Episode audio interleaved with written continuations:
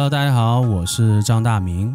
Hello，大家好，我是大我。欢迎来到大明大我。大明大我，耶耶耶耶耶耶！哎，大我，你这个哎你你唱歌怎么样？会唱歌吗？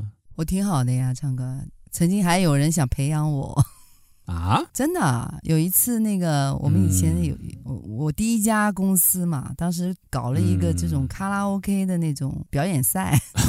然后，然后还请了一个，请了两个那个评委老师啊。然后评委老师就是也算业内还挺专业的嘛。啊。然后哎，我还记得我当时唱了一首《滚滚红尘》，滚滚红尘。来来去难去，数十载的人世间。然 后忘了，就是那个调调啊，就是张、呃那个谁林青霞和可以啊，谁演的吗？《滚滚红尘》。啊，然后那个老师就说了，哎，这个女孩子可以不错，哇，呃，如果你愿意的话，呃，可以，我我们来培养培养你，啊，可以啊，嗯，就可能气息啊各方面需要高人指点一下才行。啊，对、嗯、我就不走音，我之前不走调还行。我，我之前有聊过嘛，上大学的时候，然后自己乐你是厉害啊，搞过乐队，小周杰伦，搞过乐队，然后声音像周杰伦，长得像瑞嘛。长得其实跟周杰伦也有点像，嗯、没有没有没有，长得像润，然后丹凤眼，嗯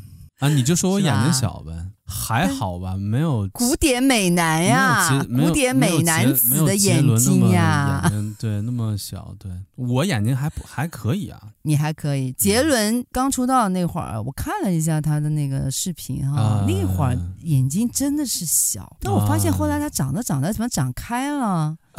就好像三十几岁，后来怎么好像眼睛好像大一点？嗯、我在我就怀疑他是不是做过微整形？哎、呃，这个这个啊、呃，这个你就不用问了。人家这个明星嘛，明星有点小变化，的、这个、对，有点小变化，嗯、对，都专业的化妆师啊，就就好看了啊，然后给他设计整个的一个对外的一个形象嘛。然后我记得我上大学，越来越好看我上大学那个时候就嗯搞乐队唱歌，那就唱。对一样的呀，或者唱一些简单计划呀，还有唱一些就摇、哦、偏偏摇滚一点的歌嘛。哎，你的声音跟摇滚好像呃还好，还好。然后那个中间、啊、对中间我唱，要不你来一段啊？没有没有，我 我做乐队的时候就真的唱歌就是唱有点偏那种，但是我除了做乐队之外唱歌，就以个人去唱歌这种。看唱谁的歌嘛，我唱杰伦的歌呢，那就声音比较像这周杰伦、嗯；我要是唱王力宏的歌呢，那声音就比较像王力宏，就像他了、嗯、是吧？如果唱五月天的歌呢，声音就比较像五月天。千面歌神吗？嗯，唱张学友的 就像张学友，谁的歌就像谁。对对、嗯，但是其实也有一个自己的一个声音吧，呃，完全不是这几个人的歌的时候。就既不是就是自己的，对，就这个歌手既不是什么周杰伦，也不是王力宏，也不是什么陶喆、五月天、陈奕迅，什么张学友，这个都不是，嗯，什么张宇都不是，嗯、就你熟悉的、非常熟悉的歌手、嗯、都不是他们的歌，就一个歌新歌啊，就类似，然后你第一次唱一个完全不是任何这些你熟悉歌手的歌的时候，那个声音就更偏向你自己的声音。嗯但是，一旦你唱是你很熟悉的歌手的，你很熟悉的歌的时候，你不自然的声音，你就被他带走了。声音就是就被他带走了。对，就是那个唱法呀，感觉就是那种感觉了。嗯，就跟那个 歌手的灵灵灵魂合一了。嗯，我 就变成他了。我记得我上我上大学的时候，那个时候就是应该是杰伦出专辑出那个十一月的肖邦吧。然后我记得那个时候，专辑里边那个十月肖邦里边有首歌叫《黑色毛衣》，就那歌啊，我记得我当时我唱啊，唱黑色毛衣吗？嗯，黑色毛衣啊，我唱过无数、嗯、无数遍《黑色毛衣》，一件黑色毛衣，两个人的回忆。哎，你唱一下。一件黑色毛衣，两个人的回忆，雨过之后更难忘记，忘记我还爱你，哎、就是这个。可以啊，我我、哦、我记得当当时那个黑色毛衣那个 MV 嘛，我我一般听听那个歌，有的时候看那 MV。哦，是吗？那就很喜欢是吧？不，当时很脱戏啊，就是。他那个歌其实是情歌嘛，就讲这个毛衣跟两个人这个爱情相关的一些回忆啊，这些东西。嗯，然后他 MV 拍的就是那杰伦戴一个黑色的一个礼帽，然后呢，穿一个非常肥肥大大的那样的貂皮的那大、嗯、大毛衣，对，貂皮，对，超级肥大的那种，哦、你想想，超级肥大的大黑的，不是贴身的毛衣呀、啊。是大衣呀、啊，貂皮大衣，毛大衣，黑色的，超厚、超大、超宽的黑色的大大衣，织出来的大衣呀、啊，啊，不是那种风衣啊，就是那种，就是有点像貂皮大衣那种，然后穿哎毛衣吗？不是织出来的毛衣吗？不是，嗯、不是，但是也很脱戏，就上面下面你看歌词唱一件黑色毛衣，然后你看他穿一个黑色的超级肥大的 貂皮大衣，大衣。对，你就很脱戏。就很多件，嗯、我当时看，哎，不是这个、嗯、这个大衣啊，超级帅，你什么地方能买到？嗯，对，你发现就、嗯、搞一件，搞不不太好，不太好，不太好搞。那为啥嘞？这个人家是定制的呀，人家是定制的呀。啊，那个 M E 其实有点偏耍帅嘛，耍帅，然后。哦、呃，就那种感觉嘛，对对对，那那种感觉的那个 MV，那还是希望耍帅。嗯，嗯，但是、啊、这个杰伦的这个 MV 里边啊，就也分不同的，有的歌词和他的 MV 呃是有一个对应的。就你看 MV，明显就有一个剧情，嗯、就是有故事情节，有男主有女主，有一个故事情节的一个大概发展一个状况，最后有一个结果，有个结局，那就是一个 MV，其实一个完整的故事。他有好多这样的 MV，、啊、但是也有偏表现的，就是没有故事情节，就就是一些比较酷酷的、帅的画面的也有吧。他喜欢做这个事儿。对，最近出了这个新专辑嘛，嗯、然后也是比较火的，这个叫什么什么哦，什么专辑？最伟大的作品啊，Greatest Works of Art。哇哦，unbelievable，厉害哦！这你都知道？对啊，就必须要讲一下英文，因为很多人会以为就是最伟大的作品嘛，是不是？哎，就是是他的歌呀，但是他英文他就是 greatest 嗯 works of art 嘛，就艺术作品，嗯、所以就不仅啊，不能就是说单指他的歌嘛，对呀、啊，厉害了，现在。霸屏了，那所有平台都是这首歌。嗯嗯，现在是第三波吧？第三波出来了，第一波出，第三波了。对，第一波出来的是最伟大的作品，然后加上最伟大作品的这个 MV。第二波是还在流浪和这个 MV。然后第三波，现在因为、嗯、因为我有杰伦的这个 IG 嘛，然后杰伦有在 IG 上发说，哦、我们我们正在录制这个 MV，你们猜是哪首歌的？嗯、但是我我没猜到，啊、我没猜到是哪首歌。我那我自己个人比较希希望是那个红颜如霜嘛。呃，对于对，对于我来说啊，因为我。他这个杰伦毕竟这么多年没有出专辑嘛，六年没有出新专辑，然后就，嗯，大家的感觉就是，嗯，你就是老在拖，然后也不出来，嗯，然后就就说他明明可以一年出，嗯、但是他就是好像说六年全去玩魔术了，是吧？就练魔术去了也，不是啦，那 杰杰伦人家人家事儿太多了呀，本身你看人家是、哦、人家是这个第一，人家是商人。对吧？有自己的公司，本身他也是投导演，搞搞投资的，搞收藏的，人家也干那个，制对吧？导演啊，制片导演那就不用，好几个身份，那就那就不用说了。制片导演那个就他参与的一些、嗯、一些所谓的一些影片呐、啊、创作，那那就不用多说了。你想想，他这个阶段结婚、生子，生子还不是生一个，嗯、生俩了，然后已经俩孩子了，哦，已经生二了，啊，对啊，你你两个女孩吗？一儿一女，儿女双全。啊，一儿一女啊、哦，那圆满圆满，功德圆满。你想想，作为一个这个已经是结婚了、有儿女的、有家庭、有孩子，对啊，那肯定是作为人家来说就是很成功嘛。那肯定可能更花更多的时间是来、嗯、呃陪在这个老婆孩子身边，嗯、然后顺便自己的一些家庭工作、对家庭工作的一些东西，啊、人家要、嗯、要去弄。对，而且你想，以杰伦出道这么多年，二十多年出道，已经算这张专辑，嗯、人家已经出了十五张专辑了。专辑数量是华语乐坛第一吧？那这个不用说了，没有人超过他的专辑数量。然后第二个，歌曲数量，歌曲数量也没有人超过他。而且他杰伦的歌呢，都是自己创作的。那他不像是，呃，歌手，就你别人给你写的歌你去唱，他是全是自己做的呀。呃，自己作曲啊，有的是自己编曲，有的甚至享受在这个过程有自己作词，然后和他的团队，然后去弄这些东西，玩啊，特别也不光是玩吧，也我觉得很不容易吧。你想有几个这样的人，乐在其中，做了二十几年，有能力吗？几乎之前就就所谓的这更新专辑比较固定频率更新，几乎每年更新一个。你想想，嗯，杰伦出道那个时候才多大？才二十一二岁，那很年轻的呀。哦，那二十一二岁开始出专辑，然后每年就这样出，出了十几年，对吧？要从二十多岁出专辑，一直出到三十多岁，出到四十多。当然中间有有断过，然后包括这个最近这个也也是几年在出，但是对于一般所谓的这个歌手啊，嗯、或者是这个嗯创作者来说，这个是真的太太不容易了。他的那个呃音乐造诣也很深，创作能力也很强，呃，他也很很有自己的想法。对吧？也想导演，呃、想想要编编故事、讲故事的能力超级强，呃、对对？原来呢，通过这个歌曲音乐，嗯、后来呢就是 MV，后来嘛又是电影啊什么的，嗯，嗯、呃，对，现在又回归到他的歌曲本身了。反正人家本来就是很多事情人家都做，嗯、但是音乐是他他本职工作嘛，那当然是最爱。做做，做音乐。嗯。嗯，然后这个最伟大的作品，嗯、这个专辑，反正呃出来之后吧，因为这个专辑和和以以前不一样，以前的专辑是一首专辑十首歌或者是十一二首歌吧，大概。那，这张专辑也有十二首，嗯、但是里边有六首是中间这几年断断续续出的单曲，对啊。嗯、然后收录了，真正新歌是六首。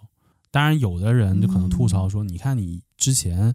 专辑都是正常都是十首啊，怎么样都都全是新的，这次怎么就嗯放六首呢？然后其他的一些集合在一起。对于有些人觉得是这样的，但是对于像我这种或者是我们这一代吧，比较喜欢周杰伦的这样的，嗯、我们觉得他还能出，就真的是很欣慰了，就没有说突然之间就不出了，哦、就就以后也不出了。对啊，他完全可以在幕后了呀，对不对？呃，以他现在的身家，他完全可以就不用这么辛苦了嘛。嗯，但是嗯，周杰伦嘛，他这个音乐歌曲这方面还是他的，就是是他的爱嘛。哎，我你觉得？嗯、你觉得周杰伦就是、啊、就在你印象里，你觉得他音乐就和一般的一些流行音乐这些有什么不一样的地方？嗯，你觉得？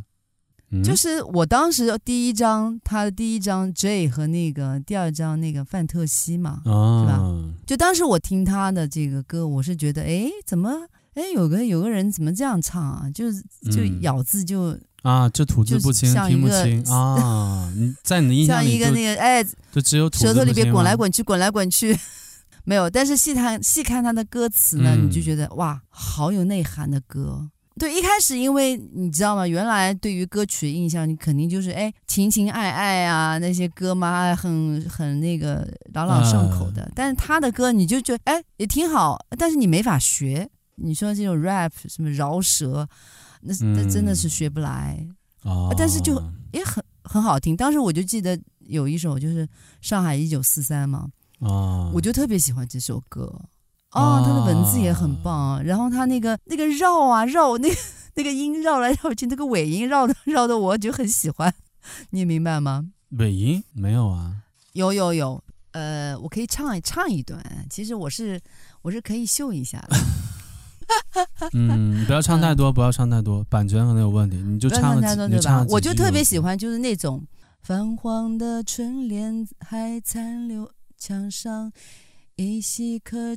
见几个字，岁岁平安，在我没回去过的老家。哦，OK，那哪有拐的地方啊？哪有拐？爷爷，喏，来了来了，拐了拐了。爷爷用楷书写一个妈，不是拐了吗？嗯，妈，我我当时哎，我觉得挺挺妙的啊，觉得挺妙的。然后那词也很棒嘛啊。然后就这首歌印象特别深，所以这次我听那个还在流浪，我觉得那个音哎似曾相识。啊，对对对，就觉得好像好多人说这个你就听，你就还在流浪，你就你就听啊听，像，对，有点你就特别像绕绕在那边去，绕到那个一九四三那边去，你知道吗？就特别像啊。嗯，我是我是很容易被那个歌词吸引的，因为在曲调节奏这块呢，我也不是很专业。啊、我知道明明这方面比较专业。你对，对，还是刚才那个问题，那你觉得周杰伦的歌就和一般的市场上、市面上这些一般的流行音乐歌手有什么不太一样的？嗯、因为唱 R 不一样，因为唱 R&B 的也很多呀。对啊，像陶喆呀，还有这个王力宏啊，嗯、也也那个年代嘛，也会唱 R&B 啊，什么林俊杰呀，嗯、对吧？这什么什么那你看，李玖哲呀，这都唱 R&B 啊。呃，其实我我知道啦，其实因为他的音乐里边，他的古典音乐的造诣很深嘛，所以就有这样的影子在。嗯，这个是明明跟我说的。嗯、然后呢，呃。然后呢，我是觉得，我自己个人觉得，就是他的歌曲都有一个故事，然后他唱他唱的都是身边人，比如说像外婆，那对吧？他唱的就是那次呃颁奖没有颁到，然后外婆很受伤很失望啊，就是唱这个外。然后那个四面楚歌嘛，就是唱他那个被狗仔队追嘛，他就很很气嘛，然后在里边唱狗狗狗狗狗，好像就是哎那个情绪通过那个歌曲他就。宣泄出来了，嗯，就听得也挺爽的，对不对？哦、就是你看他的词，然后再去咀嚼他这个歌歌曲本身的话，你就觉得挺有意思的。啊、就杰伦，嗯、杰伦他也是一个真正把所有市场上市面上的音乐风格都做尝试去写歌的啊，爵士类的啊，摇滚的、嗯、啊，hip hop 嘻哈的，他都能驾驭。然后这个对吧？这个什么蓝调啊，乡村啊。世界音乐、电子音乐，嗯、就是都有吗？都有这些门类的歌曲都有，都有涵盖，都有涉及，对，都有涵盖。哇，就是真的是超级这个这个事情，就是在跨度很大呀。这个事情在、嗯、就东西方来说，基本上也很少吧。就比如说，你这个人在某一个门类，嗯、你是唱摇滚的，或者你是唱说唱的，或者你是唱那就是唱摇滚，或者你是唱流行的。你就在这种音乐门类里边去去歌唱，去唱你这方面，就这个这个风格就是自己的风格嘛。但是他的，对，其实周杰伦他自己独特的风格就是他可以驾驭各种音乐。嗯嗯，对，而且这可能就是他的风格。而且而且有，而且有的歌他是把几种不同的音乐风格揉在一首歌里去弄去写，又没有什么违和，不违和，不违和。对，而且他的专辑里边几首歌嘛，就一般情况下，一般专辑里十首歌还是十二首歌，他必有一首中国风的歌，必有几首就两三首抒情歌或者是流行，就相相对来说比较符合市场的流行的歌，但是必有两三首是偏创作的，嗯、就是真的是找寻新的创作方向、新的风格的，就一种创作艺术上那种尝试，他也做这样的歌，肯定必有几首。哎，这次最伟大的作品其实就是这种，就是创作方面，嗯，就一个很新兴的一个一首最伟大的作品。杰伦就是他怎么讲？他不光是歌多，然后专辑多，然后所有音乐类型都都覆盖到，然后还可以玩不同音乐类型的混合。最、嗯、最重要的是，杰伦和一般市面上的这些歌手也好，或者创作创作型歌手也好吧，就最大不同就是杰伦他做古典乐。基本上吧，嗯，非常非常少，在我知道的里边很少。就是你可能吧，你可能某一个歌，你加了一点古典元素在里边，这个是可以的。就是比如说你一个歌里边加一些古典元素，然后比如说你的配器，你用一些古典的小提琴、古典钢琴呐，你一些古典乐的乐器，包括你用某一些古典音乐，就是经典古典音乐的一些那个旋律，你可能用到一些。可以去加到里边一点点，嗯、然后创作来说作为一个配料或者是一个调味料吧。嗯，但是杰伦不一样。那杰伦呢？杰伦是以他为主菜，以他为主菜。对，以你是说以他的那个 古典的？嗯、对。因为现在现在流行音乐创作和古典音乐，那是真的是因为大家可以去了解一下，古典音乐和现代流行音乐，它是两个完全不同的领域。它出来这个现代流行音乐是基于什么？基于对古典音乐的一种，呃，你可以说是背叛，也可以是一种疏离，可以是一种离经叛道，类似于一种平民化运动吧。古典音乐给大家一个印象，就是在交响乐厅。维也纳交响乐啊，交响乐厅、音乐厅，对呀。然后这个大家在一个非常宏伟的建筑里边，然后他没有用任何的电子设备去扩音，比如现在大家平时看到的麦克风啊、音箱啊这些东西，他都没有用，他就用建筑本身，在建筑里边，然后歌者或者乐器，然后就可以把这个音乐的效果，让你在这个剧场或者这个音乐厅里边任何。坐的位置都可以听得很清楚，它这个建筑在设计的时候就已经是很、嗯、很厉害。你想想，当年听这些所谓这些古典音乐是谁啊？都是达官贵人呢，有钱人，要么就是贵族，啊、贵族上层阶层。对对对，去听这些东西，嗯、包括你就哪怕你不听交响乐，嗯、你就只是听一个音乐会，比如说你只是听钢琴。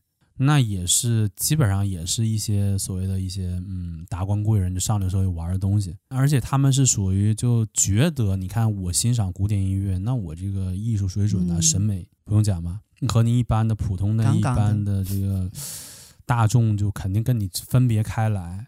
嗯、那当时那个时候大众你要想听这个，你品味不一样，你，你要去听听不到。就你可以去听，格格不入吧，和那种感觉就格格不入。后来进入现代之后呢，嗯、就是有的摇滚呐、啊，包括白人音乐有摇滚，黑人音乐有这个灵歌 soul，然后这些，嗯，soul 出来之后，嗯，他就是最最大众的普通的民众，然后也没有贵族身份，嗯、也没有钱，然后用最简单的一些，但是也很棒，和声旋律，呃，和声旋律加韵律就是节奏的这些东西，然后做出来现代音乐，嗯、然后他。摇滚本身是呐喊嘛，就把你心中积积压的这些怨气啊，对社会的不满，还有很多的一些东西，你就表达出来。现代流行音乐，它创作就是为了让大家能传唱，就是朗朗朗朗上口，好记，旋律好记，然后好学，嗯、好唱，唱然后好传播。流行音乐嘛，就是很容易流行嘛。嗯、那古典音乐，那你。嗯那一个钢琴的从头下来，那没法搞。你怎么传唱？你传唱不了。对，嗯，他从头就是对以前的这种音乐的这所谓的一种反抗嘛。就现代音乐就是，嗯，很多对古典音乐一种反抗。哦嗯、就哪怕到现在啊，嗯，就做玩古典音乐、嗯、做古典音乐的人和做现代流行音乐的这些人，嗯、他们也都不是一群人。相互看不起，是不是？啊，对，呃，也不是看不起吧，就是相互看不顺眼，看不上。古典做古典做古典音乐的人看现在流行音乐的这帮人，就觉得你们这什么东西，嗯、就感觉就是一家。你看你做的啥？我玩的是我玩的是高等数学，我玩的高级的，我玩的高等数学，我玩的微积分。哦、你玩的一加一等于二，嗯、你玩的二乘以三等于六，哦、你玩的是四则混合运算，我玩的是微积分。啊，就从音乐的复杂性，然后经典程度、难度，然后各方面。呃，框架呀，嗯、什么动机啊，包括旋律啊、和声啊，嗯、就够不到。你觉得就没有任何可比性？而且古典音乐是叫什么叫古典？嗯、就是从就离现在很很久远到现在依然能保留下来的经典，就古代流传至今的经典，就是没有人能超越的艺术造诣的。嗯对吧？这个方面的，嗯、我我们研究的是最经典、嗯、最牛的这些东西，我们玩的是这些东西。嗯，你现在流行音乐、嗯、会个哆来咪发嗦，随便写写就写一个歌，就觉得你这个 low low 的，就感觉就他看不起你嘛。那反过来说，这个玩现在流行音乐的人，他们看古典乐，你看你们你们那些东西全是以前就存在的，搞这么复杂。你们玩的那些东西全是老祖宗传，你们那些东西就老祖宗传下来的东西，你就吃一辈子，你一直吃吃吃，你就。就因为你，啊、你自己出不来新的，你你像什么莫扎特呀、嗯、贝多芬，人家可以作曲，可以弹奏。啊、你现在你也出不来莫扎特、嗯、贝多芬，你只能作为一个表演艺术家去演传承者，去演奏以前已经存在了几百年的这样曲谱，你去演奏，你只能演奏，你不能创作出来新的东西。嗯、但我们可以，哪怕简单，但是我们可以创作出来新的，而且流行的，而且赚钱的东西。哎、我们就靠卖这东西就赚钱了。也没有觉得自己怎么怎么样。嗯、周杰伦是兼具古典和现代，这个是最大的。怎么说他是兼具古典和现代呢？是因为他的歌曲里面有古典的嗯旋律吗、嗯？是这样的，就是创作现代流行音乐，他有创作现代流行音乐的一套方法。古典嗯音乐，包括你你在创作过程中，古典音乐有他自己本身的一一套系统，包括它的整个的框架的设计。包括它的动机、动机的设计，包括它的旋律走向，嗯、包括中间的和声的一些固定的一些和声方法，嗯、它是一个非常固定标准的一个成体系的，它就一直就是那样的一个东西。但是流行音乐的相关的，不管是旋律方面，还是还是它的这个和声方面，就编曲和声，包括它的这个节奏方面，你是基于某种流行音乐的风格去做，就不管你摇滚还是 R&B，你有在这个风格里边，你去根据这个风格的特点，你去做这方面的创作。但是周杰伦是。他是按创作古典音乐的方法来创作现代流行音乐，这就是最大的不同。嗯、杰伦本身，你知道，大家知道他是学钢琴的嘛？而且他学，学钢琴的，他是学钢琴的。啊、然后他钢琴学的就是古典那个音乐的钢相关的钢，古典钢琴。嗯，他原来立志就是做一个钢琴演奏家呀，就他有想过做这个，但是嗯嗯。对，大家知道，因为杰伦出身家里不是一个特别有钱的什么富二代、官二代，不是那样的一个家庭。那那这种情况，你你想所谓就一般的家庭，嗯，就一般家庭，嗯、你就要混到那个古典的、经典的这些，你要特别牛，圈子有点不容易，而且你也要有这个背景和关系。嗯、你要第一要有背景关系，你还要特别厉害，嗯、你才可以。杰伦，你看，杰伦不是说只是说这个在他的歌里加一些古典元素，嗯、他是用。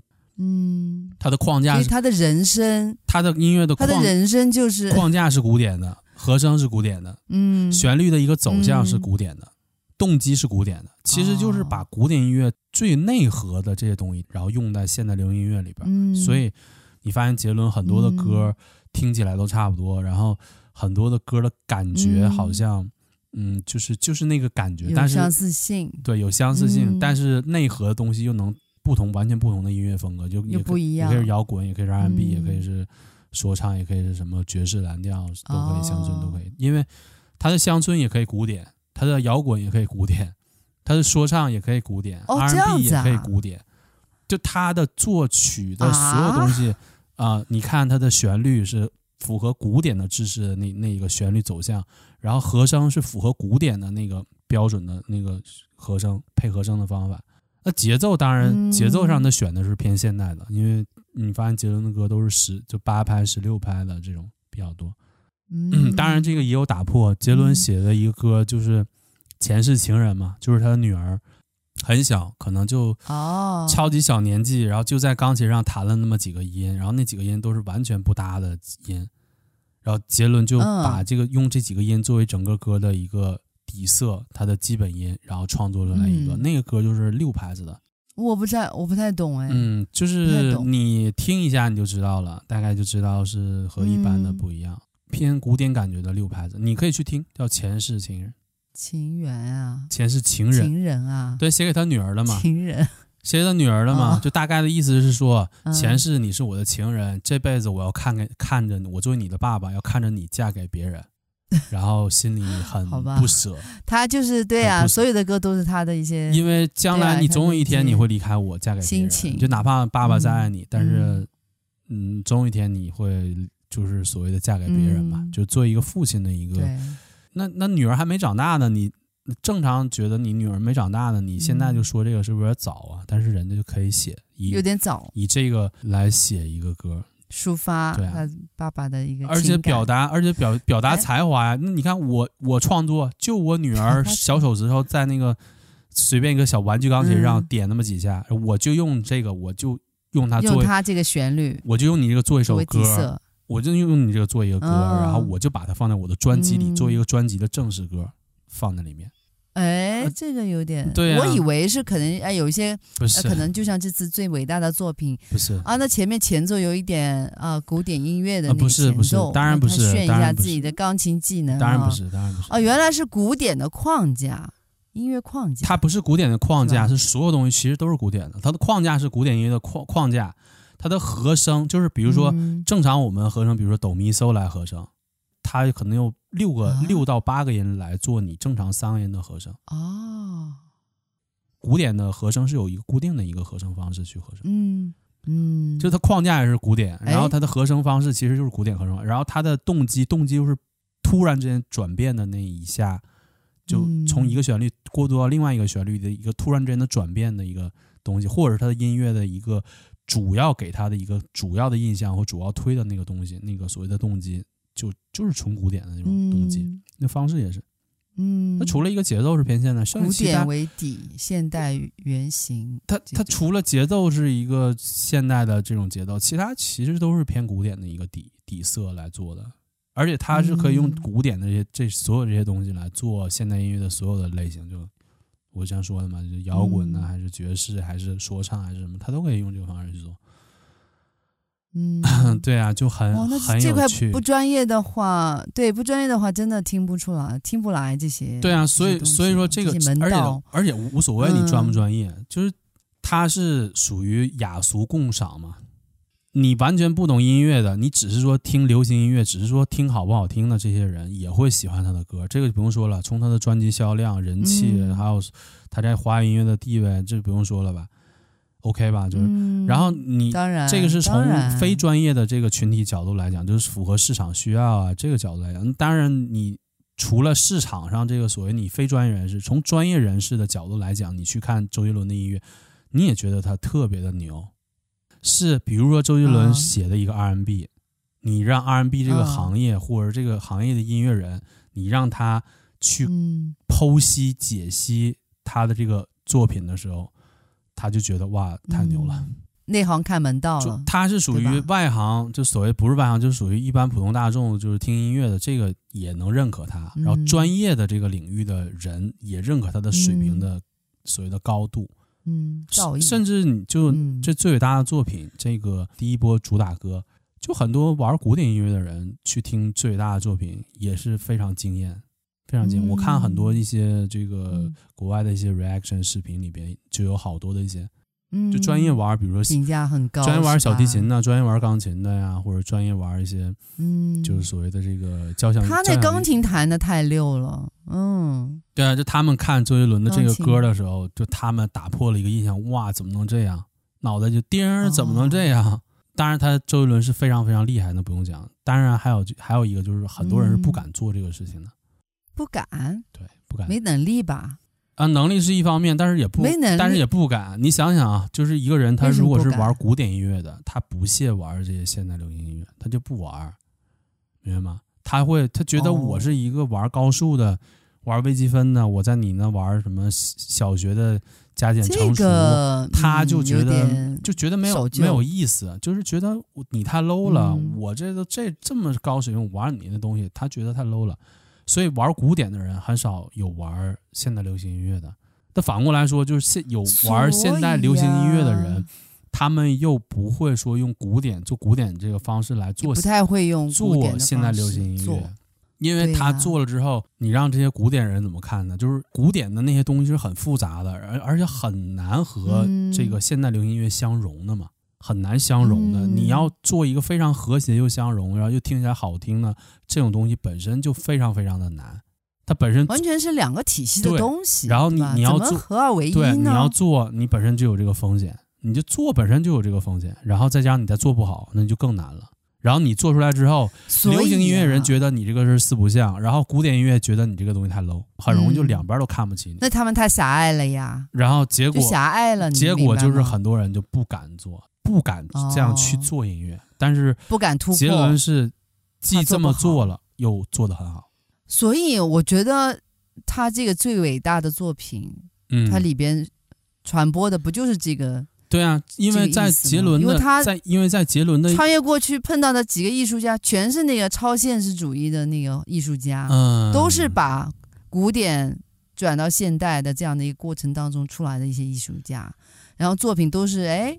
又有古典的东西，又有现代的东西，像那个常玉啊，常玉的作品，他就是他他有那个东方写意国画的这个底色，然后加上那个啊印象派表现主义的那些手法嘛，就是哎，你就会发现有两种影子，但是人家就结合的也很好。最伟大的作品，有的人就认为，你看，你太狂了。嗯、最你说你的东西是最伟大的作品，嗯、其实不是。其实是不是？咱们先先不说，不去评断他到底是不是。嗯、他不至于，不过他这人是挺挺他，就是他是在骨子里还是挺挺嗯，挺那个，对对，是吧？就是他在做最伟大的作品这个歌，嗯、在杰伦的认知里边，这个古典的一定是。最好的，那他他他不认可这件事儿的话，他就不会以这种方式去创作。第一，他就是认可古典，嗯，不管他，因为周杰伦他也搞收藏，嗯、大家可能不知道这个，嗯、呃，杰伦这个跟苏富比啊，苏富比是收藏家呀，呃、跟苏富比合作，苏富比是作为全世界收藏了呀。苏富比作为全世界第二大这个艺术品拍卖交易的公司，然后他能选择周杰伦作为他的亚洲的策展人，来策展来合作，哦、所有的所有的事情全部交给你周杰伦来做，对你的认可。哦、你觉得苏比难道只是因为你周杰伦唱歌好，你有点钱，我就把这么重要的事情交给你来做吗？那当然不是了。大家不知道他是也是算是一个收藏家。嗯，周杰伦收藏了全世界很多的名画，嗯，他是收藏家，对呀，本身他又是收藏家，又是鉴赏家，艺术鉴赏家、收藏家，他能判别画的真伪，很难吧？你能想象周杰伦看一个画真伪吗？对吧？然后他又是艺术，嗯、他又是艺术，算是一个收藏家。然后他看的多了嘛？嗯、啊，对对对，那人家有钱，人家可以弄这个东西。对啊、但是他自己本身他也喜欢，嗯、然后他对艺术他是有理解的，嗯、因为他收藏了这么多世界名画、油画呀，包括什么通的呀，玩音乐呀、艺术啊、画呀，嗯、通的呀。他就是这个方面，他就是。弄得多了之后，他这方面的就是所谓的专业水准够了，人家才选他来做合作。嗯嗯、然后他的这个做的这个所谓的这一次拍卖非常成功。他的这次拍卖是在香港搞的嘛？哦、然后他的这次拍卖在整个苏富比的就所谓的拍卖会活动是好像是前前二十，很难了。哦，前二十的一个就所谓的拍卖价，他的个人影响力对吧？也也很。也会影响到整个拍卖的结果吗？啊，当然，个人影响力会影响到。但是你觉得这些富豪，因为去拍卖会全是富豪啊，没不是富豪他买什么名画啊？是富豪可能会认可你周杰伦这个人，你唱的歌，但是。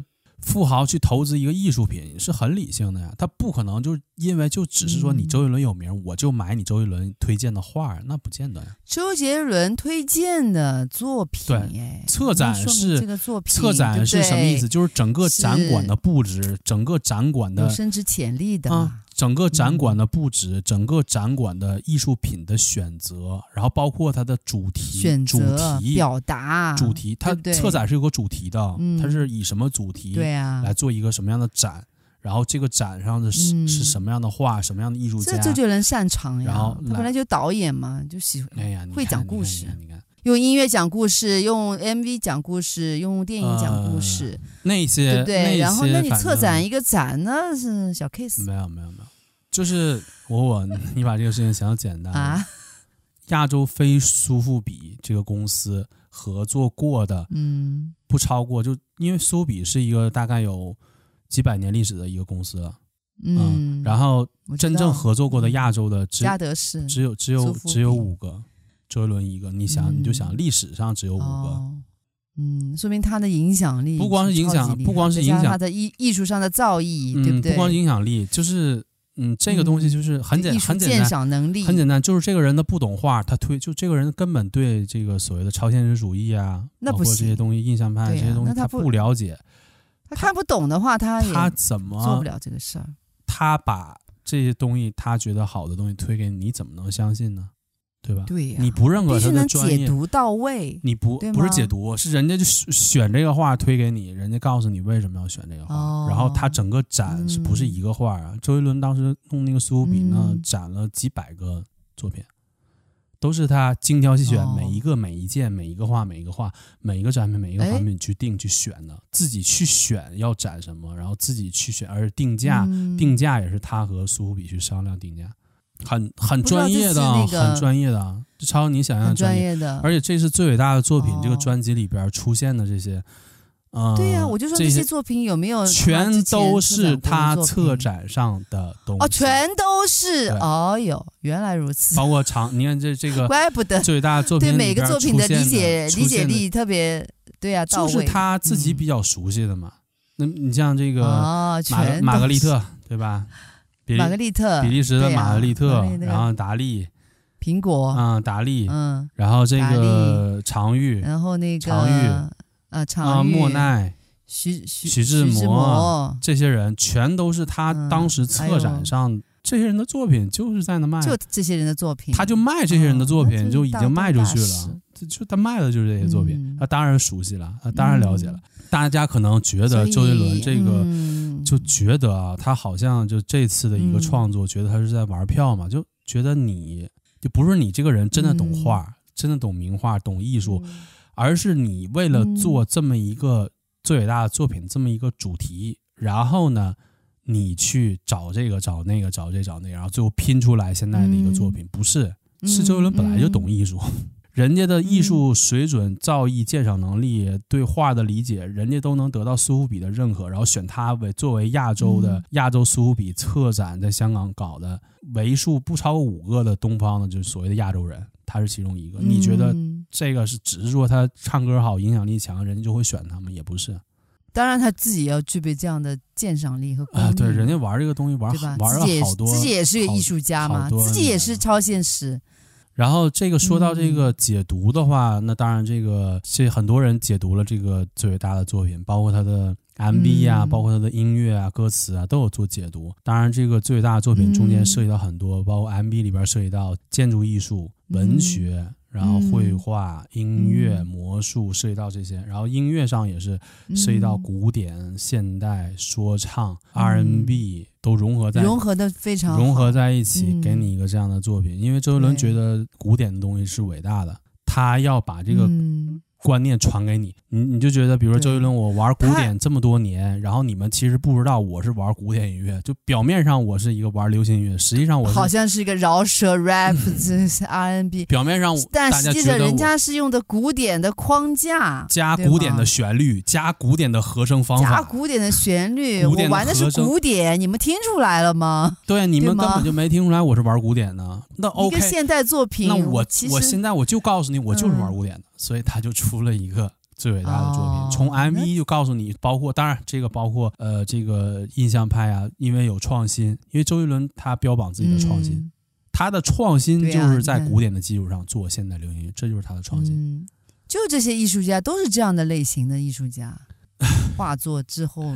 对吧？嗯、呃，对，在当在当年那个年代，他们在做的就是他周杰伦出现的这些艺术家，这个就是一个革新啊。对，在当、啊、当年那个年代，他们绝对是创新，因为他们摆在他们面前的是所谓的就是古典主义、经典主义的这些所谓的这些画。对呀，艺术就是所谓的是人就画人，是鸟就画鸟，是建筑就画建筑，是景色就画景色，就就非常写实的标准的画出了一个东西。写实。他们是在这个基础上去做突破，你不管是印印象派也好，还是超现实也好，还是什么野兽派也好，还是什么样也好，表现主义。对对，他们其实是算对当年那个年代做，他们是在做创新，甚至是离经叛道的一些事情。就当当年来看吧，哥穿着复古西装，然后什么拿着手杖，弹着魔法乐章，漫漫步走在杀马利丹被岁月翻新的时光。你知道这个他这个这个歌词是啥意思吗？对，萨玛丽，萨玛丽丹、呃，就是一个标志性巴黎的标志性建筑。嗯，就是之前是不是这些艺术家曾经在这边有过？呃，就是说这个怎么讲呢？就是那个沙玛丽丹，它是百货百货商店，它作为这个现在是百货商店吗？巴黎的一个地标性的建筑，它是标志建筑。你知道沙玛丽丹多少年了吗？沙玛丽丹两。百年，沙玛丽丹它创建于一八几几年，然后八对七零年，一八几几年，然后一百一一百五十二年的历史。你看最伟大的作品 M1，说他们他是穿越到一九二零年的巴黎嘛？这个沙玛丽丹中间停业去装修，停了一段时间，然后在一九为啥呢？就当时建筑很老嘛，他就想做一个翻新，就翻新做出来一个就是完全不同的一个风格的一个东西，然后现在做一个这样的建筑，就是被岁月翻新的时光嘛。我告诉你最有意思，他翻新好几次，一八几几年到一九二零年，都多少年之前了？那中间翻一次，然后正好是在一九二零年左右，沙玛丽丹刚刚翻新完成。这是一次，然后最近一次沙玛丽丹，沙玛丽丹是二零二一年最近一次翻新，你没发现？好像那个时候杰伦对那家钢琴一百多万的那些那家古董钢琴情有独钟，嗯、然后这次 MV 里边就终于对，因为他那个灵感是怎么来的？一个是因为周杰伦之前他有做那个不能说的、嗯、不能说的秘密嘛。嗯，不能 secret，嗯，对，不能说的不能说的秘密里边本身，他那个电影里边就讲，就是可以弹钢琴穿越时空，他就是这梗，就是这个梗。对，那他把这个梗就用到这个里边，钢琴的快节奏，觉得弹钢琴弹一首神秘的一种一种魔法曲，你把这个魔魔法曲弹了，你就可以穿越。他觉得这个点子很酷，然后他就可以用在这个 MV 里边。哦、然后，但是弹钢琴你在哪弹呢？嗯那觉得你你去一个钢琴室，嗯、然后你进去弹，就觉得不是那么嗯帅，不是不是不是那么屌，他是穿越到不是那么不是那么 穿越到二酷，对吧？对啊，几百年前的、呃、不是那么酷，不是那么屌。然后他为什么选？因为当、嗯、当初这个沙玛丽丹这个这个百货，它建筑内就放钢琴，嗯、就有钢琴。嗯，但是那个钢琴不是这个超级贵的几百，古董钢琴，不是不是那个一百多万呀，那个是他。为了这个 MV 拍摄，他故意设计这个桥段。杀玛丽丹那个钢琴是很便宜的，就很便宜的一个钢琴放在杀玛丽丹百货里边，就是正常的一个过道走走路的地方。不是那家一百多万的古董钢琴，那是他刻意设计的。这件事情就是因为这个杀玛丽丹里边放钢琴这件事儿是有的，但是虽然放的是便宜钢琴，但是它是有的嘛。然后有的艺术家就偶尔去上面弹。这件事儿也是有的哦，但是他觉得就很酷啊。那你看，你萨马利丹是一个代表了法国建筑艺术的一个高峰的一个东西，然后你中间又翻新，而且你翻新时间恰好是六年。嗯、那我出专辑正好停六年，我出，他就找这数嘛。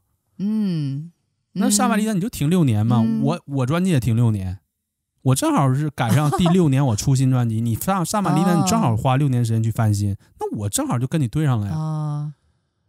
哦对，这个很还挺会 来事儿，很巧，我跟你对上了。然后，嗯，然后你这个钢，嗯、你本来你沙玛丽丹里就有人弹钢琴，但是虽然是便宜的，对吧？你就是街头钢琴那种感觉，嗯、那我就给你改成一个非常牛的钢琴。嗯、那那个那个 MV 里出现的真是几百万的钢琴，嗯、几百万美元，嗯、对啊。嗯、然后呢？把这个弹这个不能说秘密这个桥段，就是 secret secret 弹弹一个魔法曲就能穿越过去的梗，正好放在沙玛丽丹这个很特殊，对于他来说很特殊的一个地方，又是建筑艺术的一个代表。就是你看那个开头的时候，他穿的是那个沙玛丽丹的那个保安服嘛，工作服，工作服后边保安服后边写的沙玛丽丹嘛，就英文的沙玛丽丹嘛，然后脱下来之后就变成西装，然后去去弹那个音乐。沙玛丽丹它那个建筑是属于新艺术运动的。装饰主义艺术是在那个年代非常有名的。他这个 MV 拍的很有趣的，我觉得有一个点也是，就是你发现，嗯，在这个 MV 里边和 M 就和和周杰伦互动的这些这些伟大的艺术家，他们的灵感，嗯，好像都是周杰伦提供的，嗯、都是周杰伦给的、啊、魔术给的。啊、你现在是不是这样的呢？不，他当然是他当然是用这种方式告诉你就。就所谓的一种调侃嘛，嗯、因为因为杰伦本身可能是现代跟过去的一种古典和现代对话，其实古典和现代相互影响。对，本身现代本身杰伦他的很多音乐也是因为他收藏很多作品，嗯、然后很多的一些东西对他很多艺术方面的东西对他创作音乐就是有有很多的影响嘛。嗯、其实那种感觉就好像当年，比如说他收藏的睡莲，周杰伦有收藏睡莲呢。当初莫奈的这个睡莲的话。就相当于莫奈跟他进行了一个对话，那他就想说，嗯、那我能不能在我的 MV 里边，对话变成也把这个我和他对话，我啊给给他灵感，平时他给我灵感，这回我给 相互致敬是吧？我给他灵感，相互致敬，感恩致敬，对对，是一种致敬嘛？是的。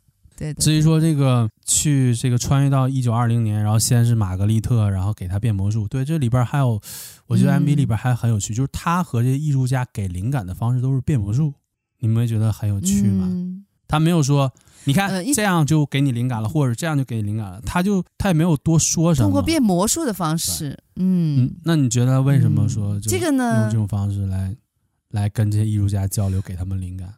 这个我觉得一方面啊，就是杰伦他本身就是一个魔术爱好者啊，对对对，变魔术也很厉害，对，不对？嗯，就想秀秀魔术，就他哎，一方面倒倒不是说，就是他有这样的一个技能嘛，然后就是也是他个人的一个特点特色之一嘛。嗯，现代人啊，穿越到那个时期，嗯，那么通过变魔术的这种方式，就是是一种，因为变魔术本身就是一个非非常超现实。就是变魔术本身就是一个非常超现实的这样一个事情，就很魔幻的事情。所以呃，可能用这种方式来，好像似似乎好像在影响影响那个时期的艺术家。其实他是在通过这种方式去致敬那个时期的艺术家。嗯、反正在我在我的理解吧，我觉得啊。几个方面嘛，一个是周杰伦确实他是就像你说的，他真的是魔术爱好者。那我就让你看，嗯、你看我平时哥没事儿就除了收藏之外，哥就爱玩魔术，那我就让你看，哥就玩魔术给你看了，嗯，然后变一些魔术让你知道，哥变魔术很厉害。第一件事情就是我变魔术厉害，让你知道。然后还有一个就是他这个 整个他在这个 MV 里边的身份，他就是一个所谓的一个时空旅行者，他是一个魔法使用者。魔法魔术本身，它就是一个所谓相通的东西，哦、它符合他这个角色的一个身份，角色的身份。对对对，嗯、一个是符合角色身份，第二个就是想给你变魔术，还有一个就是我觉得最重要的就是他觉得，因为魔术是一种跟音乐一样的一种没有语言界限的一个东西。哦、嗯，因为音乐是、哦、音乐是没有就没无国界的嘛，音乐无国界，魔术也是无国界的。嗯、你说不可能说。我给一个、嗯、我给一个美国人变魔术，和我我给一个这日本人变魔术，我这个只要魔术变得到位，嗯、他都会觉得很神奇，就没有语言的障碍。嗯、对呀、啊，对呀、啊，突破语言障碍，嗯、而且就是又能魔术又是在没有国界，魔术又是在平时的朴实的现实生活中给你一些非常不一样的一种体验的快乐体验，是一种神奇神奇的体验，对，神奇的体验、嗯、加上无国界，然后就沟通上没有问题，然后。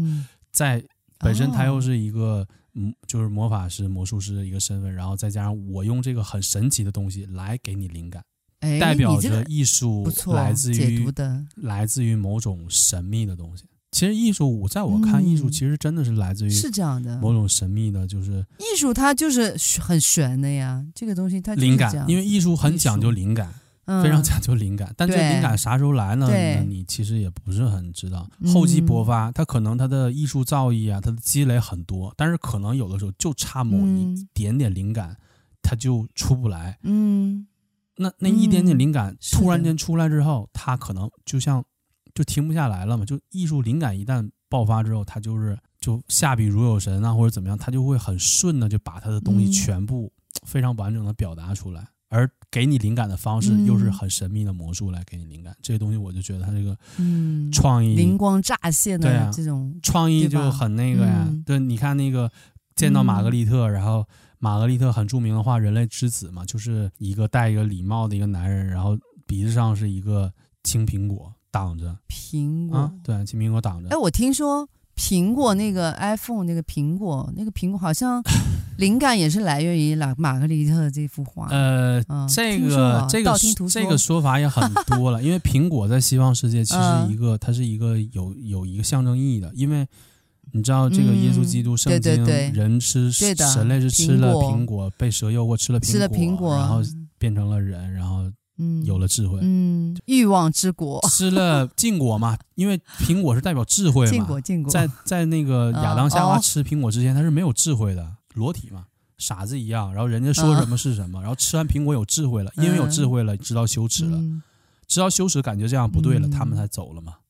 它是一个隐喻，就苹果在西方的这个世界是一种隐喻。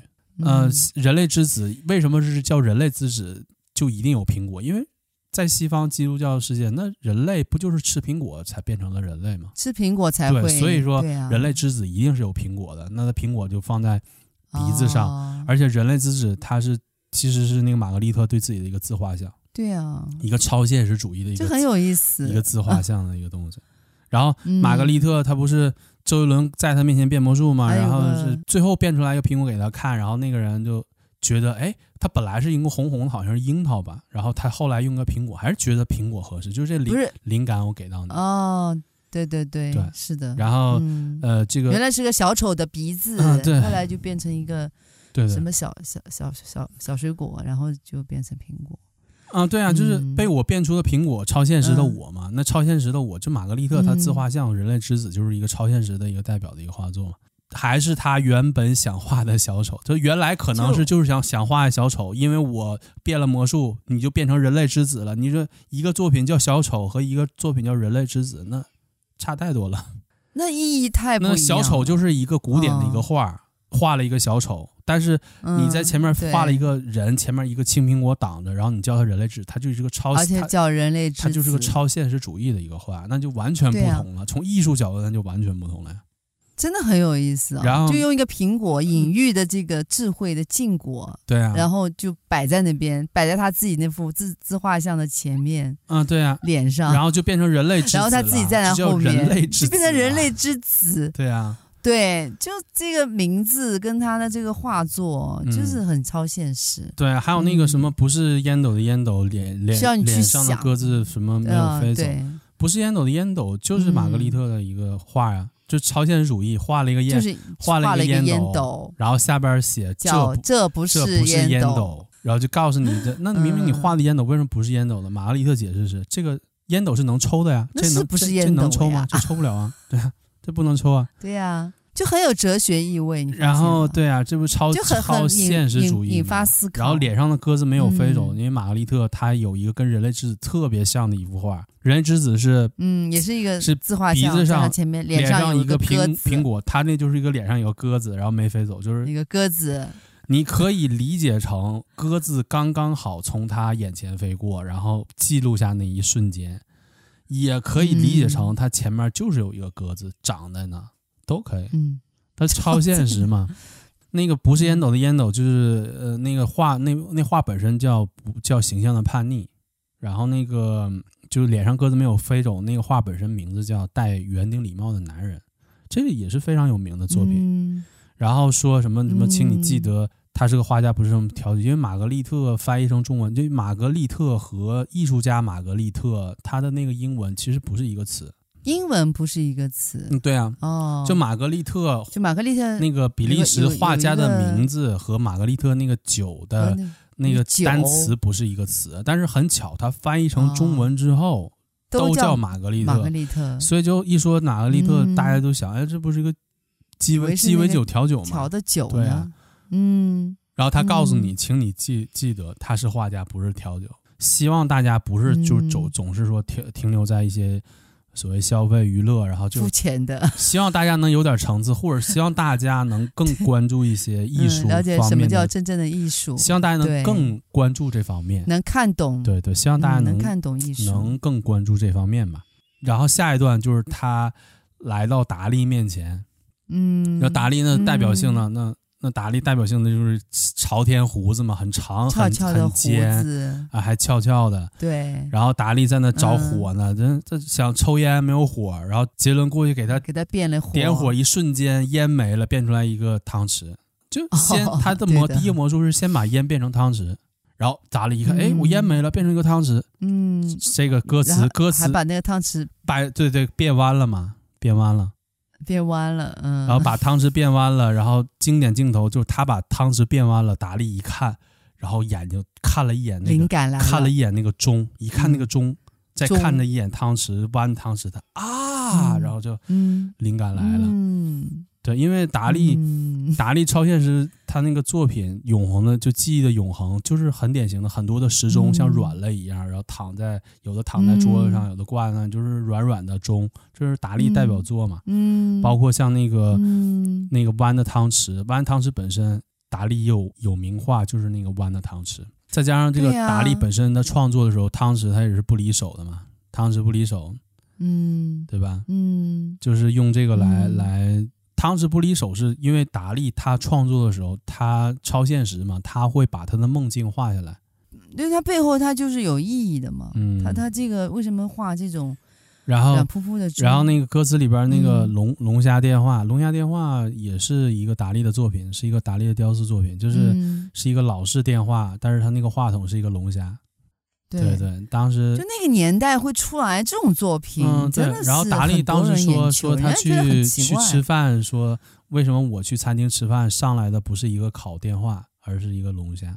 然后他就创作了 一个这个作品，就雕塑作品啊，对对。然后这个这个达利，这不是前面都是西方嘛？这西方都是很很厉害的大师，玛格丽特还是达利。然后后边就是常玉嘛，就又出现了那个。嗯，场景是常玉，对啊，场景就是他自己在一个画室看到常玉，然后在那个墙上挂着各种那个女、嗯、女性的这个，全是女性，大腿很、嗯、宇宙大腿，大腿很粗的女性，就是常玉画的女性，就是大腿特别，呃、他的代表特别粗。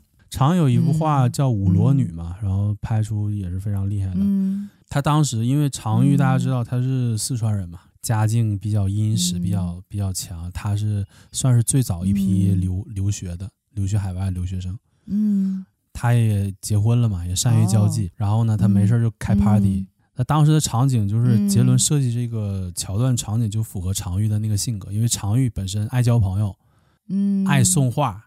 你问他多少钱？多少钱？这个画，常玉不理你，滚。如果是这个你这个画，你说哎这画不错，这个美感呐、啊、突破呀、超现实啊，然后跟聊得很开心，嗯、这画给你了，嗯，就就这送你了，嗯，就你跟他买画，嗯、他就让你滚。但是你要是跟他聊得好，你了解他，你理解他，合缘的，对不对？你了解他的艺术，他就把画送给你。这个桥段，当时桥段那个 MV 里边桥段也是周杰伦也是这样当着他表现出来，当着他的面把一个很枯的枯树枝，然后。变出来好多的花嘛，对啊，嗯、各种不同的花，对、啊，这个叫然后常玉就又、啊、对啊，有灵感。那常玉一看你变出这么多花，感觉特别有灵感，然后就把那个他墙上之前画的那个就是大腿很粗的这个女、嗯、就送给他了，送给他了嘛。这个桥段，那当时对应的歌词是“浪荡是世世俗画作里最自由不羁的”，因为“浪荡”这个词形容常玉就太太准确了，常玉很浪荡。嗯，就是花钱啊，是吗？哦，怪不得，怪不得有这么多美女的，就大腿的画作。对，他就是那阵儿，就是花钱请人画，他花钱请人来坐下来的画女性，哎、但画的时候就画那样的。然后，然后他也有钱，哦、也爱交际，然后就天天花钱不挣钱，哦、最后是把钱败光了，然后哦，就活不下去了，哦、老婆跟他离婚了，然后最后死了。这是常玉吗？啊、哦。常玉的这一生就这样、嗯，作品还是很棒的。前期作品还是各种花，后后期我个人还是蛮喜欢。对啊，然后花都优雅的双腿是这宇宙笔下的一抹嘛，就是就是宇宙大腿，就是常玉的常玉。宇宙大腿代表徐志摩对他代表的就是画女性，嗯、然后画腿很粗的女性这样的画嘛。然后嗯，但是他就是周杰伦在他面前把一个枯的一个盆景，然后变出来很多的花。这个就是那个画原作，其实是常玉画的，叫聚瑞迎香。画聚瑞迎香这个画，对，它有它有一系列的这样的。常玉，大家了解常玉的话，常玉是经常画花的。常玉特别喜欢画花，画各种花。嗯。但是他这个 MV 设计桥段就是，你常玉为什么爱画花呢？因为我给你变了一个枯枝长花的魔术，你来了灵感。你原来没事就是画美女，现在你不，你开始画花了。这个灵感来自于我 哦，灵感这么来的？对啊，我给你变了一个，对啊，灵感来自于杰伦。对，又是告诉你灵感来自于我。然后这个歌词唱叫“小船静静往返马马蒂斯的海岸”，这也是双关嘛，因为常玉被被称为东方马蒂斯，东方马蒂斯，因为之前讲的是常玉嘛，嗯，但是他这里边又说的，实际上又。马蒂斯的海岸指的其实就是马蒂斯，因为马蒂斯他是野兽派创始人嘛，大家都知道，他就是喜欢画海岸相关的东西。承上指承上说的是这个常玉东方马蒂斯，然后旗下也就我就说的是马蒂斯的海岸，而且周杰伦他有那个马蒂斯海岸相关的画，他就有收藏。啊，他然后星空下的夜晚要交给梵谷点燃，那不用说梵谷这个就是音译，台湾台湾叫梵谷啊，当然我们这边叫梵高，就是梵高的这个星空，这不用说了，这个是非常有名的。嗯，的原话叫星月夜。嗯嗯，然后梦美的太短暂，梦梦客桥上呐喊。那他其实他这个歌词写的，我觉得啊，就是他都是双关嘛，你单纯从。完全不是艺术家的角度来讲，就你不知道，其实每句话对应了一些某个艺术家的某个作品还是怎么样，嗯、你不知道，你只是单纯看单、嗯、看的歌词，你也你也是很通顺的，也是也通也能表达他的意境。嗯、但是如果你是了解艺术的，就对艺术有一些相关的一些知识了解的话，你看他的歌词就，就很有意思了。就他的每个歌词几乎都在说一个艺术家。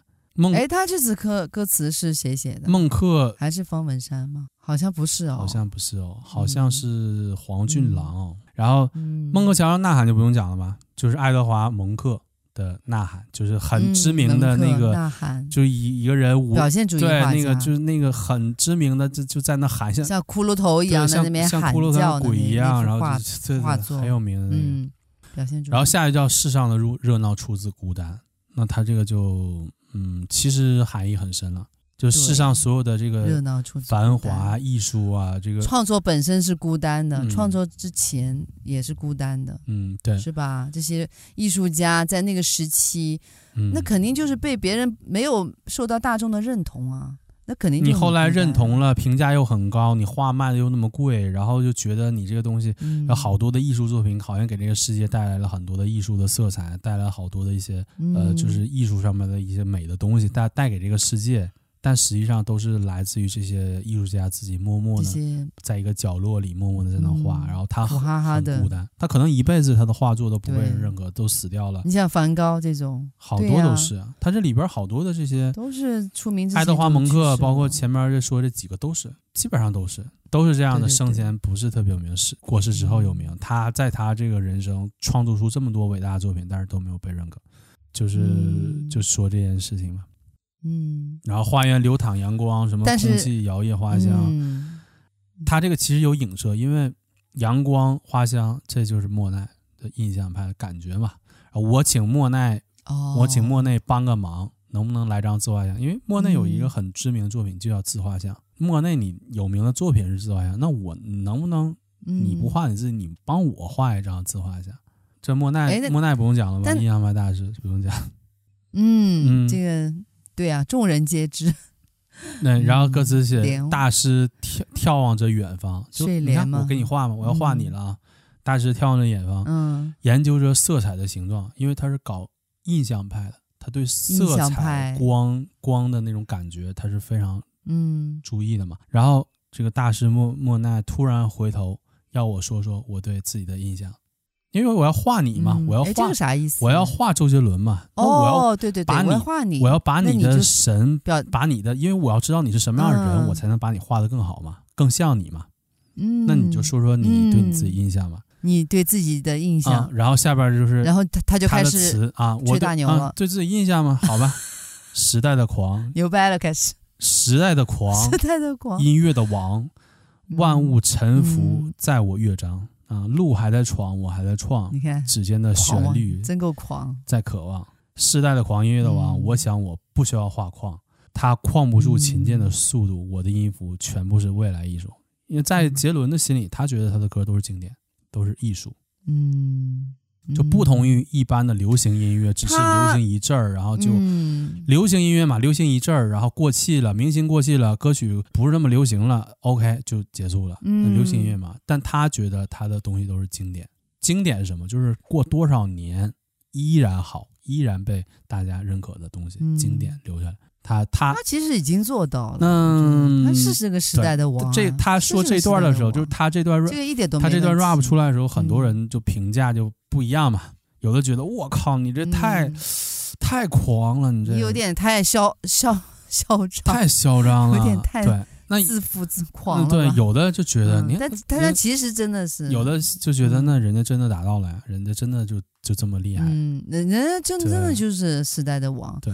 周周杰伦式的这风格的这流行音乐、华语音乐，但是他说的很突破性的，他他自豪的点不是说我是我的作品，就我的作品好，不是说我这人长得多帅或者是怎么样，是我的作品能打动你。莫奈，哎，你杰伦，嗯，这个你不是要画自画像吗？那你介绍一下你自己吧。那我按我音乐的王，时代的狂，然后我什么万物 臣服在我乐，就说完了。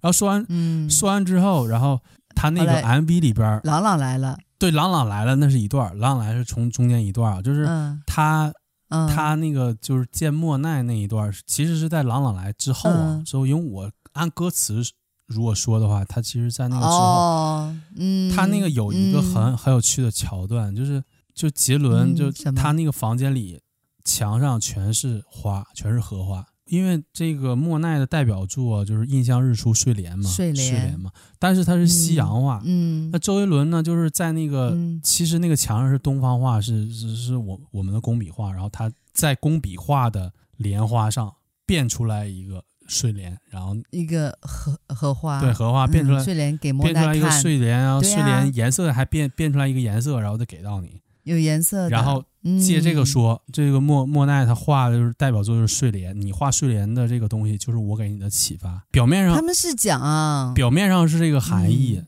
但是因为大家就是了解艺术都知道，嗯、因为莫奈他是在他画睡莲之前，然后他自己收藏了很多的日本的北斋的作品，就是很多的浮世绘，嗯，浮世绘包括花，对，包括花相关的作品，他收藏了很多，都是日本画，就是嗯莫，但是中国画没有接触，莫奈在对？对，莫奈在画花这个方面受很多的这个东方日本画的。影响日本画的影影响，影响，但是这个桥段设计就是杰伦，就是给中国画给到你看，中国的对呀，你没看过中国画工笔的，我把中国画的这个，哎，就我给你看看中国画的这个，哎，荷花，让你长长见识，就是给他一个艺术灵感，就是你看你的艺术灵感，就我给你这个艺术灵感。然后在这个之前，嗯、在这之前有一个也是大家就是看过这个 MV 的人也觉得就很炫技的一段吧，嗯、就是什么？杰伦就弹琴啊，就斗琴嘛，找朗朗嘛。哦，斗琴，跟那个朗朗斗琴。朗朗大家都知道，这朗朗是是现代这个钢钢琴家，被誉为现代钢琴研究演奏家，被誉为现代莫扎特啊。这个这个他在这个行业的评价，这个不用多讲了，郎朗。朗朗是挺高的，全世界几乎所有的皇室都听过他吧？嗯、你们大家可以，如果大家不了解的话，嗯、可以去搜索一下郎朗。他是给全世界，包括英国皇室，嗯、包括什么阿联酋啊，什么呃，就很多国家，就欧洲国家，包括美国所有的最高总统啊，嗯、呃，公主啊，王子啊，啊、呃，这些全都他。然后所有的顶级的音乐会的钢琴都是他负责。那你想想，老师是谁？同学是谁？啊，对啊，那都是古典音乐界的泰斗，嗯、是他的老泰老师和同学。那人家有这个身份和传承嘛，嗯、人家才可以说做到现在这个这个成绩。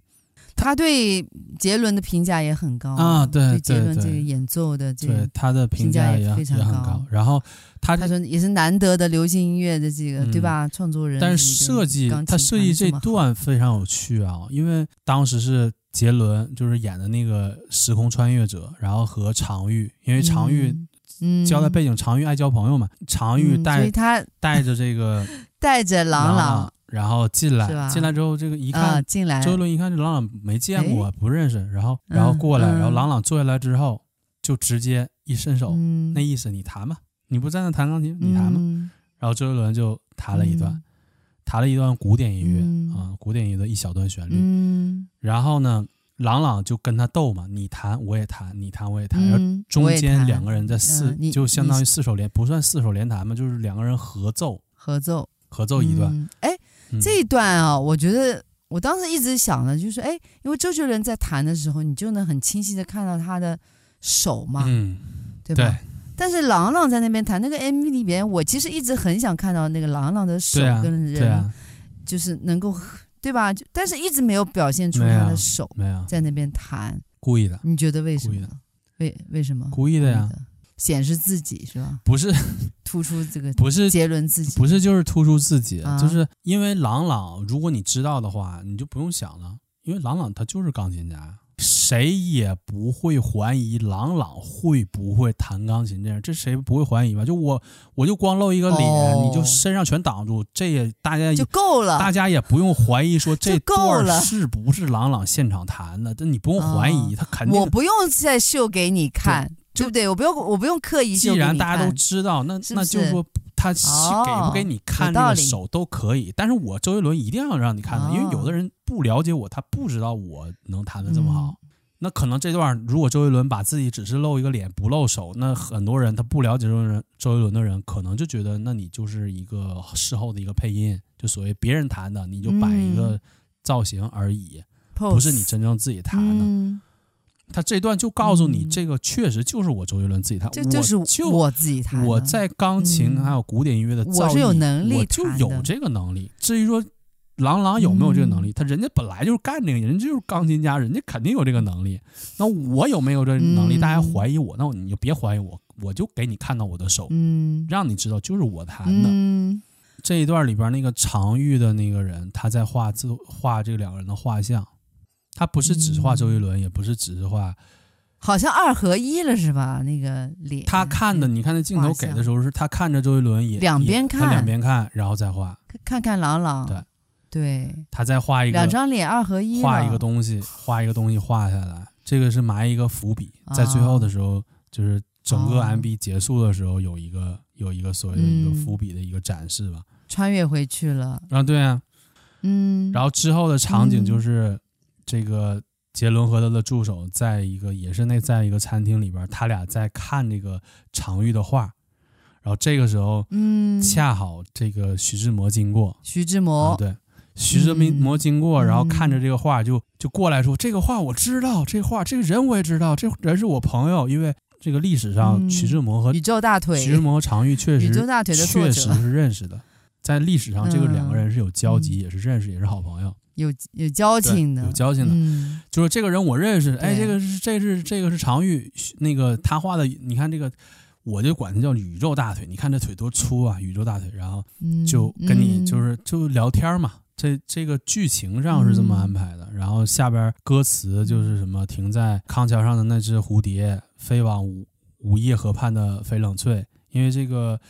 翡冷翠一夜，嗯、这个就是徐志摩代表作，包括什么在停在康桥上的蝴蝶，那再别康桥，嗯，然后什么偶什么遗憾被偶然藏在了失业，徐志摩也有一个代表作叫偶然，然后是微笑都透不进的世界，哦、那这个就是，这就是把，嗯、他其实你要是单独念歌词，你也能念得通，但是你就不想它是作品，但是你是想作品，他把这个作品藏在他的歌词里边，然后藏在词里，再配合他的这个。嗯 MV 刚好他说这段词的时候，就是徐志摩出现，也对应这个 MV 嘛。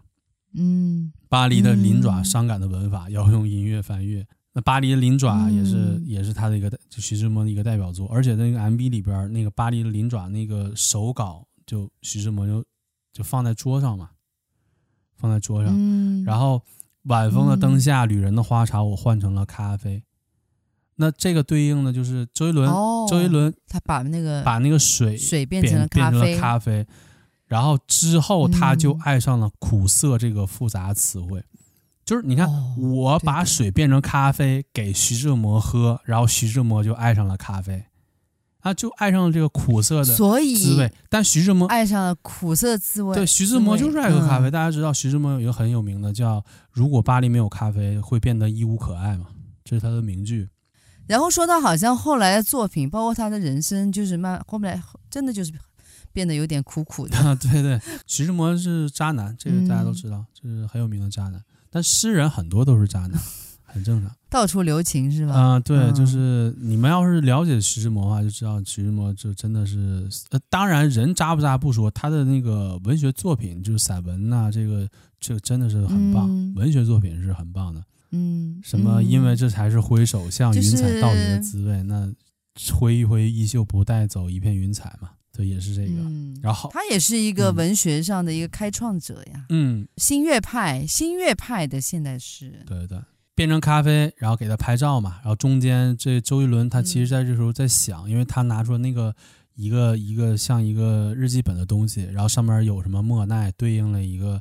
小花啊，还有就是艺术玛格丽特对应一个什么？是他的那个嗯，对，此次来的目标。目标，他要找到哪找这些找到哪些艺术家？然后呢，对应对应是什么作品？嗯、然后对应了艺术家名字。然后唯独最后一个，他画了一个琴键，钢琴的黑白键，嗯，就是这个是对应音乐嘛。前面是三个问号。啊，音乐这方面他不确定是谁，然后三个问号，然后给了一个镜头，嗯、然后他回想起来这个郎朗。他觉得他可能回到之前一九二零年，他要找的这个音乐方面的代表代表的这个艺术家是郎朗，但是他又不太确定，因为是问号嘛，不太确定。因为郎朗这个人在他印象里没有印象，他不太知道郎朗是谁。他不像是徐志摩很确定这徐志摩是谁，他很确定像这个达利很确定胡子那样是达利，但他没有确定郎朗。但是他印象里，但是郎朗算是一个目标吧，在他心里算是一个目标。到最后的时候，到最后的时候，就你发现，就杰伦，就这个这前面桥段都结束了，然后他弹那个魔法，那个弹那个钢琴魔法曲，然后回到了这个沙玛丽丹百货，然后回到了这个钢琴前边，然后这个时候他，他这他和他助手拿起来，他回到这个穿越到一九二零年代，然后拍的这些，因为当时用那个很老式的那个相机拍的那些照片，玛格丽特啊，什么达利啊，常玉啊，嗯，然后这这些这莫奈啊，这些穿越的证据啊，对，就是拍了这些人照片也找到了，对应的东西也都找到了，也 O OK 了，就所有的目标都达成了，最后在这一瞬间，然后朗朗出现在。这个 MV 影片结束的地方，然后出现在面前，而且动作是两两个人打了个照面，朗朗拿电筒拿了来照他照他们。一般呢，一般你大家要是看一些侦探呢、嗯，侦探电影福尔摩斯啊，或者一些侦探小说，一般都是侦探拿着这个手电筒，手电筒。去找寻什么东西。是侦探拿的，嗯，就是是探案的所谓的去找寻的这个人，嗯，他去拿的，但是结果不是周杰伦拿着电筒去照朗朗，是朗朗拿着手电筒去照周杰伦，然后最后一个经典表情是朗朗眉毛一挑，笑了，就是我找，嗯，我找到了，我找到你了，我找到你了。这个里边其实有一个隐有一个隐喻啊，CQ CQ，我找到你了。啊，对，有隐喻就是。这个里边，周杰伦是一个很明显在 MV 是一个时空穿越者嘛？嗯、但郎朗是谁？郎朗是谁呢？郎朗其实也是一个时空穿越穿越者，他不是说那个年代的一个人，因为他里边其实给很多线索了。嗯、就在周杰伦和郎朗斗琴，他俩第一次见面的时候，周杰伦在前边弹的是一段旋律，所谓古典音乐旋律，但是在后期跟郎朗合作弹的那段就是魔法曲的旋律，魔法曲就是穿越到。穿越到过去的必要条件的旋律，但是他发现朗朗直接就弹出来，就相当于朗朗原来就会，朗朗也会，对，那朗朗他会弹穿越时空的魔法曲，嗯、那朗朗就就那个 secret 的曲子吗？他就也可以穿越，嗯、而且这个这个 MV 给很很巧妙，很巧妙，就是给周杰伦去、嗯、去这个想是朗朗，但给到朗朗的时候是这个朗朗拿着画。拿着常玉的给他的画，嗯，这个画画的是周杰伦，就是互相其实找的是对方，互相看的是对方是一个印象，哦，给对方就是有个印象。嗯，就是这个朗朗也可能找莫奈，嗯，也可能找这些什么，嗯，达利呀，也可能找这些艺术家，嗯，中间对应就是两个时空旅人都穿越回过去，又都都能穿越回现在，之后就所有的旅程结束了。嗯，周杰伦觉得朗朗可能是，但不确定，但朗朗。非常确定，就是、嗯、确定了，周杰伦。周周杰伦对于周杰伦来找目 标来说，他觉得不确定；嗯、但对于郎朗来找的目标来说，嗯、他非常确定，就是周杰伦。很巧妙、嗯，我觉得超级巧妙的一个设计、就是。对，巧妙的。最伟大的作品，刚开始大家觉得、嗯、啊，你太狂了，然后后来一看啊，你讲的是艺术，这个最伟大的艺术家和他们的作品，那就不是狂，你只是讲艺术。嗯、但后来一讲到周杰伦的字画，就是你对自己印象的时候，又告诉你。时代的狂，音乐的王，万物臣服在我乐章，就告诉你看，又觉得哎，对你自己的印象，然后你在你是音乐这方面吧，因为你他中间他其实给你答案了。你看画画这个是大家是谁，但音乐的王是我，就他那那音乐那个琴键前面是问号，但其实歌词很明确告达，音乐王就是我。然后最后给答案的时候，郎朗代表什么？郎朗是钢琴家，他代表的是古典音乐。他的意象代表的一种隐喻，就是代表古典，音乐郎朗是钢琴家，他弹的也是古典音乐。嗯、古典音乐，对，嗯。但是就是这这段讲的是什么呢？就是穿越回现代之后，周杰伦一想，古典音乐方面，郎朗能不能代表巅峰？嗯，可能能代表一部分，但他不完全确定。就意思是说。郎朗的这个水平到这个很高的水水准了，很水平了，但是你、嗯、你不能代表古典音乐的巅峰，明白吗？就是他不是说不是完全否定你，但是也不能完全肯定你就能代表。他只是一个演奏家，演奏家，嗯、呃，他不是一个古典音乐的创创作者，他是不是创作者？那是不是创作者？但是他在演奏方面，他就是、嗯、就是古典音乐演奏家，那是毋庸置疑，演奏家，毋庸置疑。古典音乐的演奏者，在某种意义，演奏跟创作可不一样。呃，那对对对，你要这么说的话，这个我跟你讲，这个太不一样了。对对，你要这么说，所以说周杰伦觉得郎朗虽然是古典钢琴演奏大师，但是呢，你来代表古典音乐就是你了，嗯、那好像不确定就是你。其实他没说，因为有莫扎特，因为有贝多芬，有肖邦，对？有人家是有这有这些人在呢，你你代表不了这个所谓的这个古典音乐，他当然代表古典音乐最厉害的先锋。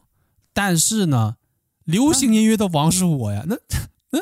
这因为对呀，我不确他是创作者，我不确定古典音乐他是艺术家，我不确定古典音乐的王是不是你。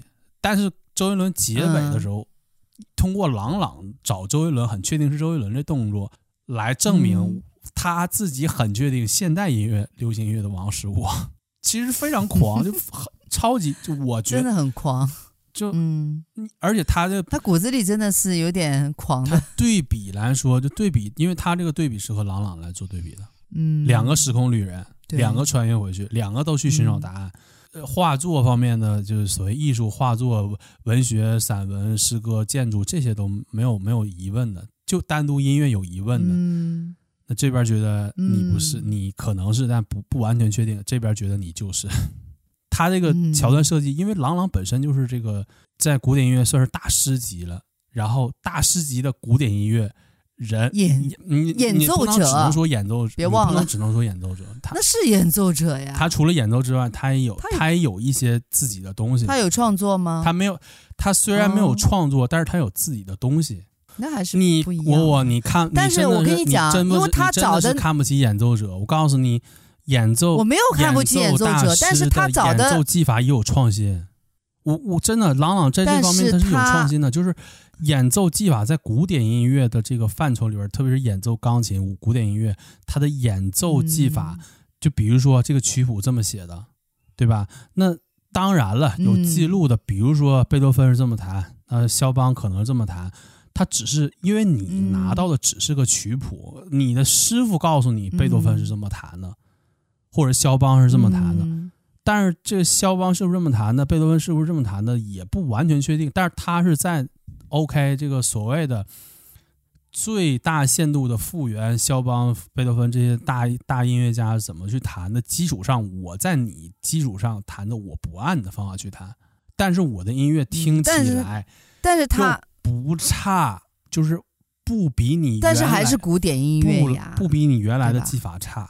不比你原来弹奏的那个技法差，然后我还能很、OK 啊、我还能达到很高的一个所谓艺术的一个水水准，因为演绎啊，嗯，呃、艺术有演绎和创作嘛，创作就是你创作出来一个新的东西，演绎同时也是一个、嗯、一个就是只给你一个曲谱，你把这个曲谱演绎到巅峰，那这个东西也是超级厉害的，超级超级棒。但是杰伦这次穿越找的其实是。跨时代的跨时代的创作家，嗯，艺术家，都是突破传统经典写实的那种、啊。对啊，所以所以最后所以最后结，所以啊，这个结局其实是他自己，是他自己，是他自己，他是在对应的是他没明说，但是他不能明说呀，他明说的话不是太狂了吗？对对，对，但是他当然让你们自己他通过朗最后朗朗的一个表现来告诉你，朗朗而且你想想，朗朗承认了周杰伦。就相当于古典钢琴、古典音乐的巅峰大师承认了这个所谓的现在流行音乐的这个创作者他的一个水平。对，对一个大师承认了一个创作者的水平，就是这个就不不是说这个张三李四随便一个人承认你周杰伦是音乐王，你就是了。那他可能只是他喜欢，他觉得，但是郎朗，嗯，作为一个所谓古典音乐的这个大师级的承认你周杰伦是。音乐的王，那这件事情本身就是很厉害了，嗯，很厉害。当然，朗朗是不是真的承认古典？朗朗是不是真的承认？这不一定。但你是你剧情这么设计的，但是他通过这个桥段是表现。你看，朗朗承认我，我都是。嗯，只能大家自己去想了。但是我说实话，那周杰伦他其实他已经是这个时代的王了呀。呃，事实上，他真的就是他是华语音乐这个这个这个方面，就是实周氏风格那个实至名归吧。从这个流行音乐，从这个唱片专辑销量到人气，到赚的金钱数额，到影响力，到上过所谓西方的这个访谈节目，到拍过的电影，然后到这个拿过的大奖，嗯、这个这个你任何方面，在华语音乐里边好像没有谁可以跟周杰伦来比。对，就任何方面，因为他觉得你看，因为他的成就不是非常，他不是一方面成就，他是多方面都有很高的成就。那你你你要去想跟他去比的话，就很难。杰伦也是带着一大群人，他喜欢带着朋友嘛一起去到处，就自己做大哥，全世界到处对大家跟我混，然后呢，我有饭吃，你们就有饭吃，然后大家跟我一起走去。他喜欢别人拍他马屁，说他帅。嗯，歌嘛，你看那个，所以我也多夸夸你。他我也多夸夸你。不，他那歌词里边，呢、哥穿着复古西装嘛，他里边就是哥呀，直接就说哥嘛，就我就是哥嘛。哦，对，他给自己的定位就是哥。嗯、对，那这个就是杰伦本身性格嘛，大哥，性格上就是这样。性格骨子里是还是挺那种，嗯、他自己说挺挺大男子主义的，嗯、就这种。对对，不穿内裤，嗯、对，嗯，现在不知道啊？是的吗？真的吗？对对，不穿内裤，啊，有采访吗？哦，你也是啊？我当然穿了，我我当然穿了，我怎么可能不穿内裤呢？嗯，哎，那你知道他为什么不穿内裤吗？舒服啊。那那你不要舒服吗？那不行，那不行。你不想要这个？这个不是每个人都，为什么？不是每个人都这样的，不是每个人，每个人的习惯不一样。好吧，哎、好吧，这个好吧，今天就今天就聊到这里了，聊了好多关于周杰伦啊，包括包括他的一些最新的。专辑，对，包括周杰伦最新专辑啊，还有一些东西跟大家聊一聊。嗯，当然了，有的人喜欢周杰伦，嗯、有的人不喜欢，我没关系的。就是你不管、嗯、喜欢，我们都很喜欢。不管大家喜欢还是不喜欢，周杰伦就是是我们这个时代在音乐上，嗯、特别是华语音乐上就不可磨灭的一颗星。那没办法，嗯、留下了这一笔。对，一个时代的记忆，算是一个记忆和符号吧。嗯，好吧，今天的节目就到这里了。嗯大家千万不要不要忘记，嗯，不要忘记关注、订阅、留言、转发、分享我们的节目。我们是大明大武，我是张大明，我是大武。我们下次节目再见了，拜拜。下次节目再见啦，拜拜。拜拜。